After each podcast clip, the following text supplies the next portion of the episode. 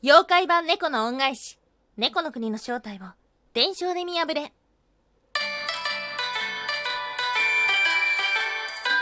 タンは妖怪について知りたい。かっこ仮。はい、空飛ぶワンタンです。ワンタンは妖怪について知りたいカッコカリということで、この番組は普段キャラクター業界で働いているワンタンが日本におけるめちゃくちゃ面白いキャラクター妖怪についてサクサクっと紹介している番組です。この番組のスポンサーはともさまさん。歴史とか世界遺産とかを語るラジオなど放送されています。詳細はツイッターにありますので、ぜひぜひ番組概要欄からチェックしてみてください。いや、今日の台本も大変だったよ。はい。っていうのもね、先に何を調べたいか考えていたんですよ。それは、猫のお話。はい。例にもよって、金曜ロードショーの猫の恩返しご覧になりましたでしょうか？ワンタンは久しぶりに見た。多分、でも人生で2、3回ぐらいしか見たことないかもしれない、えそんな久しぶりに見た猫の恩返しでしたが、うーん。やっぱさ、それに近いお話をしたいなと思う反面、そんなに都合よく猫のよ恩返しの話なんてないなっていう風に思っていたんですが、まあ、ワンタン普段ラジオトークというところでね、あの、ライブ配信することがあるんですが、そこで誰か猫の恩返しの妖怪を教えてくれっていう話をした時に、出てきましたよ猫檀家はい。ということでですね、今日は猫の恩返し、その、まあ、ちょっとした豆知識をお話しつつ、妖怪版猫の恩返しのお話をしつつ、そして一つね、あの、考えていきたいと思ってるのが、作品の猫の恩返しの中に登場する印象的な猫の国、あれが一体何なのかっていうのをね、ま、迫っていこうと思っております。今日は3つに分けてお話をしていきましょう。まず1つ目、猫の恩返し豆知識。2つ目、妖怪版猫の恩返し、猫檀家とは最後3つ目、猫のしょ、猫の国の正体を見破れ。はい、ということで、まず1つ目、猫の恩返し豆知識。はい。ワンタンは猫の恩返し見ても一体何の話かわかんないです。なんか、ふわふわーっと始まって、ふわふわふわふわふわって言って、ふわふわふわふわっていう感じなんですよね。全然わかんないね。はい。あまりメッセージ性というかテーマがわからなくて、どうやって見ていいかわかんなかったんですよ。でもね、監督がスッキリする答えをくれました。インタビューの中であったんですが、森田監督、え10代女の子を励ませる映画を作ろう。これわかりやすいね。それでいいんだっていうふうに思いました。脚本を務めた吉田玲子さんに対しても、成長劇にしたくないというような要望を出していたみたいで、特別なことが何もなくても確かに生きていける。そんな、ちょっと誰かの背中を押してあげられる作品にすればいい。うん。ここからなるほどなっていうふうに思ったわけですよ。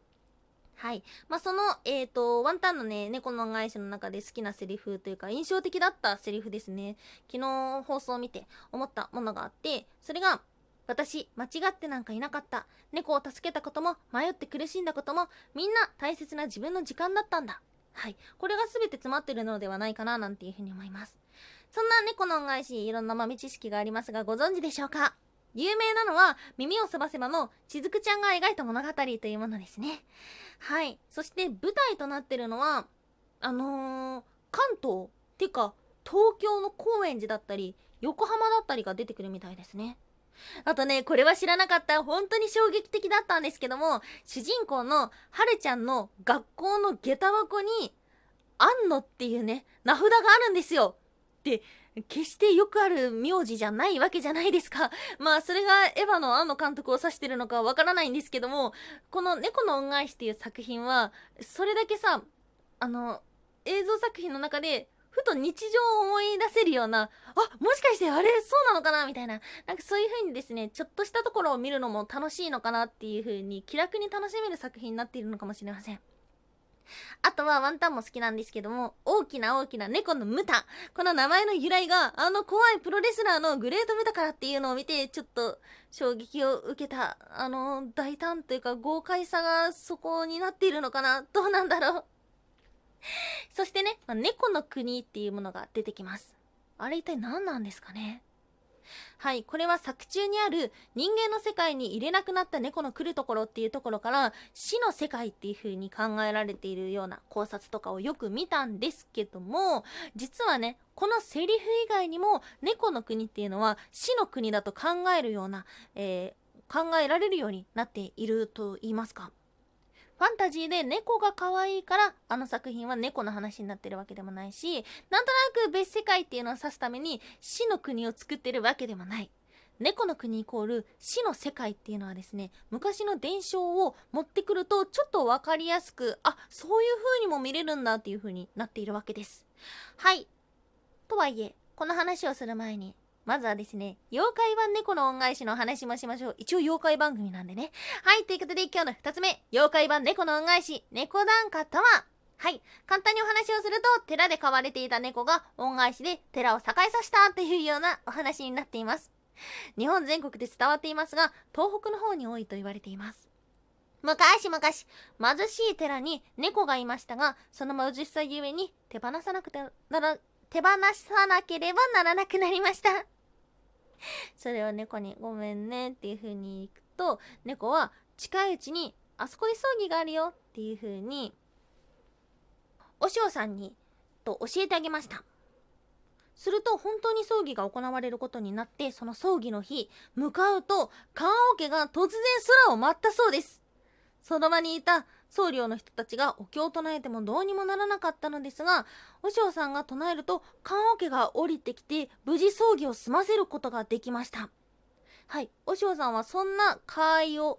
沈めることができたという名声が広まっていってお寺は檀家になった。というのが、まあ、よえっと、猫の恩返し妖怪は猫の恩返しっていう風になってるんですけどもちょっと面白かったのがね別パターンの猫檀家があるみたいでこれは猫は恩返ししてないけど結果的に猫のおかげでお寺が栄えたというもの。ここに登場する猫は妖怪の火の車と書く貨車なんです。貨車は一体何者なのかっていうと過去の放送でも紹介したことがあるんですが葬儀を襲う妖怪なんですね。棺桶を奪っていくような妖怪として描かれています。はい、この猫なんかどんなお話になってるかというと葬儀の最中に猫の化け物が襲いに来ました。そしてそれを和尚さんが追い払ってそれが名声として広まっていて猫段階になったっていうようなお話なので、まあ、別パターンではあるんですけどもどっちもね、まあ、猫のおかげで栄えたっていうような背景を持っています。はいこれねなんとなく持ってきたわけではなくて実は猫っていうのは死とセットされて伝承として伝わってるパターンがねすごく多いんです。はい、全国各地にありまして、いくつか紹介をいたしましょう。岐阜県死者に猫がつく。ということで、猫が死者をまたぐと、死体が踊り出す。と言われていたみたいで、猫を避けるために葬儀の時は猫を人に預けたり、蔵に閉じ込めたりするというものがありました。佐賀県の方にも死者が猫につくというようなお話があってそれを避けるために死者を北枕にした上で枕元に刃物を置いたというもの愛知県の方では猫が亡くなった方のと骨を取りに来るというようなお話がありました。はい。なぜ猫は死と近いものなのか。これはおそらくなんですが猫ってどこにでもいますよね。どこにでもいてすごく身近なものですよね。でもすごく不思議なものだと思いませんか？はい。昔の人は昔っていうか今もですけど猫ってすごい不思議だなっていうふうに思われていたわけですよ。例えば朝と夜で目の形が変わったりとかあとは静電気でね、まあ、静電気っていうからには電気ですよ猫を触ったら電気が走ってるとかあとは歩く時に足音を立てないとかそういうところから猫って私たちにとってすごく身近なんだけどすごく不思議なものだと考えられていました。はい。まあ、我々生物のね、最も身近で最も恐ろしくて最も不思議なものって、やはり死だと思うんですよね。そういったところが結びつけられたのかなまにゃまにゃまにゃ。はい。なので、このお話が猫である必要、そして猫の国が死の国であるっていうような結びつけっていうのは実はねこういう過去のいろんな伝承をたどっていけばわかるものであってあれが犬ではいけなかったわけですよ。犬にとっての犬の国は多分死の世界ではなかったわけです。で、猫の猫の国っていうのを別のものだと例えることはできるかもしれないけど、一番しっくりくるのはやはり死の世界なのかもしれません。はい、あとはですね、えっと、ワンタンのね、気になっている猫の恩返しの猫の妖怪の話をしたいんですが、あ、今日3つ目の3つ目はっていうの忘れてたね はい、猫の国の正体を見破るっていうところで解説をさせていただきましたが、はい、最後にね、ワンタンのね、気になる妖怪を調べていきましょう。はい、冒頭でもお話をした大きな猫のムタ。これは一体何者なのかというと、ワンタンの推理では、おそらく化け猫ですね。はい、それがわかるのが、ムタっていうのは猫の国と人間の国を行き来することができるようなお話が出てきます。はい。なので、死の国と行き来することができる特別な能力を持っているとか、あとは、えセリフの中でどうすればそんなに長く生きれるのかっていうようなものがあります。めちゃくちゃ長生きのようですね。はい。そして最後には、人間の言葉を使える。主人公のはるちゃんとムタが喋れる理由って何だと思いますか？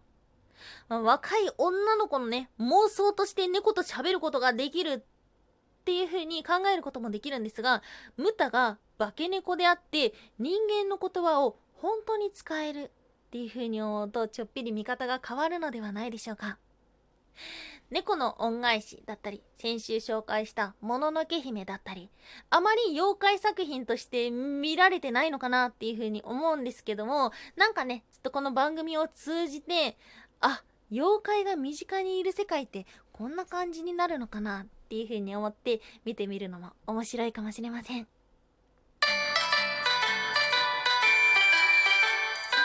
タンは妖怪について知りたい。かっこ仮。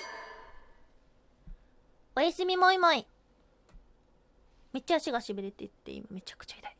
はい、おやすみマムというのはあんたがポイムプーコって言いたいコーナーですね。ポイムがなんだかよくわかってないから、ポイムプーコとしか言えないコーナーです。今喋りながらね、すごい足痺れてるんですよ。だから3つ目の、あの、3つ目はっていうの忘れてたのかもしれない。はい、ちょっと、なんとか立ち上がります。頑張ります、この後。はい、ということで最後バタバタしましたが、今日もお聴きいただきましてありがとうございました。以上、空飛ぶワンタンでした。